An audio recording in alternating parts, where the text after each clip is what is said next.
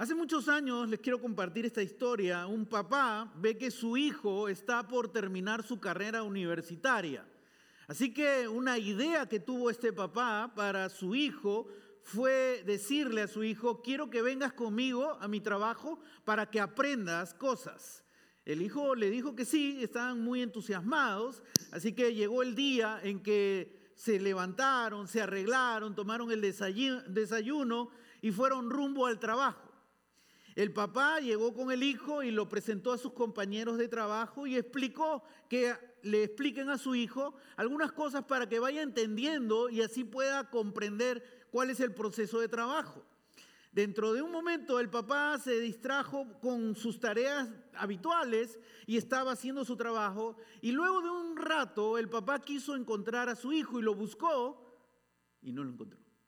Lo siguió buscando y no lo encontró. ¿Qué había pasado? El hijo entró en pánico y huyó y se escapó. Pensó que eso era demasiado para él, así que se fue sin siquiera decirle nada a su papá y se escapó de ese trabajo que su papá quería ayudar a su hijo. Creo que todos nosotros de alguna manera hemos huido de algo.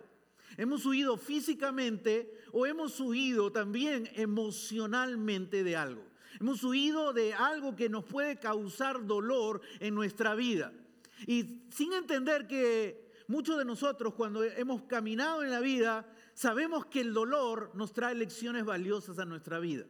Pero huimos de ello, nos corremos y huimos del dolor. Es muy interesante, el doctor Peter Escasero, él, en su libro Espiritualidad emocionalmente sana, dijo algo que me llamó la atención. Usamos a Dios para huir de Dios usamos a Dios para huir de Dios. Y dice, muchos cristianos se meten en actividades cristianas para huir y no tratar áreas en su vida que no están marchando bien. Y tratan de huir metiéndose en actividades cristianas y de esa manera quieren escaparse de no arreglar, de no confrontar áreas de su vida que no están marchando bien. Qué interesante el comentario que él hizo. En la Biblia encontramos muchos personajes que huyeron.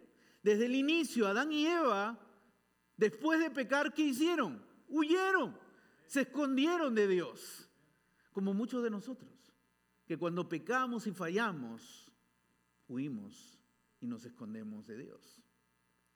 Jonás, Dios le dio una misión maravillosa, una misión grande, una misión hermosa. ¿Qué hizo? Huyó.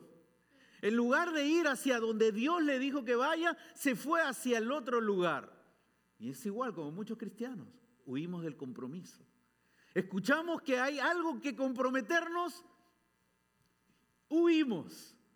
Es lo mismo. Elías huyó de Jezabel cuando ella lo amenazó de hacerle, de hacerle daño y de matarlo realmente. Cuando la vida se pone complicada, huimos de Dios porque pensamos cómo Dios va a permitir que ocurra esas cosas en nuestra vida. El día de hoy vamos a centrarnos en dos personajes que nos van a enseñar algo interesante de sus huidas. El primer personaje es Juan Marcos. El primer personaje se llama Juan Marcos. Y vamos a ver la huida de un misionero en formación. La huida de un misionero en formación. En Hechos capítulo 12 cuenta la historia de cómo Herodes mandó arrestar y torturar a cristianos. Mandó arrestar a Jacobo, hermano de Juan, y lo asesinó. Cuando vio que eso le trajo muchos aplausos, arrestó a Pedro. Pero a Pedro lo puso en la cárcel y lo puso bajo una custodia muy rigurosa. Estaba muy adentro y cuidado con soldados romanos, soldados romanos preparados. Ellos no iban a permitir que se escape Pedro de ninguna manera.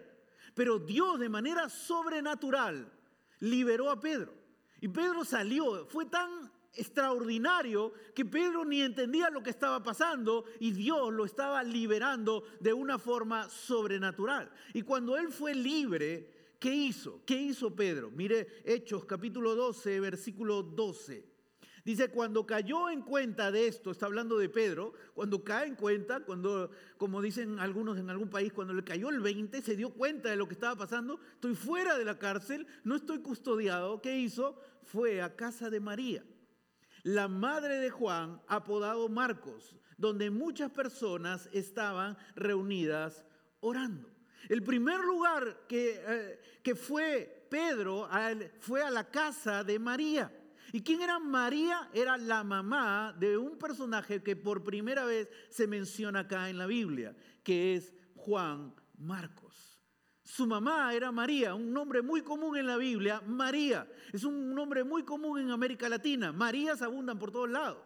Un esposo tiene a su, esposa que se llama María, están caminando por Walmart y de repente se aleja y le dice, María, y vueltan 10 Marías, ¿no?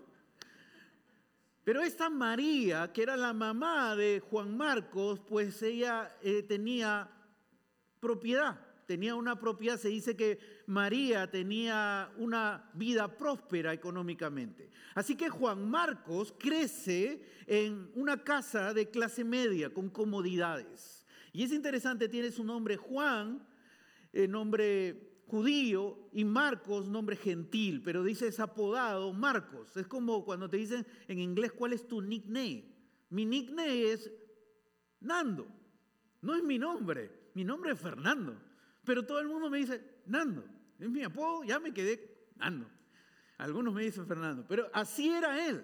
Su apodo era Marcos y es muy muchas veces en la Biblia se le llama Juan Marcos y otras veces se le llama muchas veces Marcos. Y aparece eh, aquí en la escena Juan Marcos. Es interesante, él está, está en un lugar donde hay muchos cristianos y donde Pedro está presente. Así que Juan Marcos conocía a Pedro, tenía una relación con él.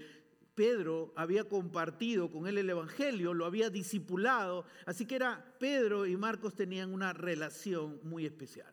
En Hechos capítulo 1 hasta el capítulo 12, los personajes principales son Pedro y Juan, pero a partir del capítulo 13, el personaje principal es Pablo y aparece con muchos personajes.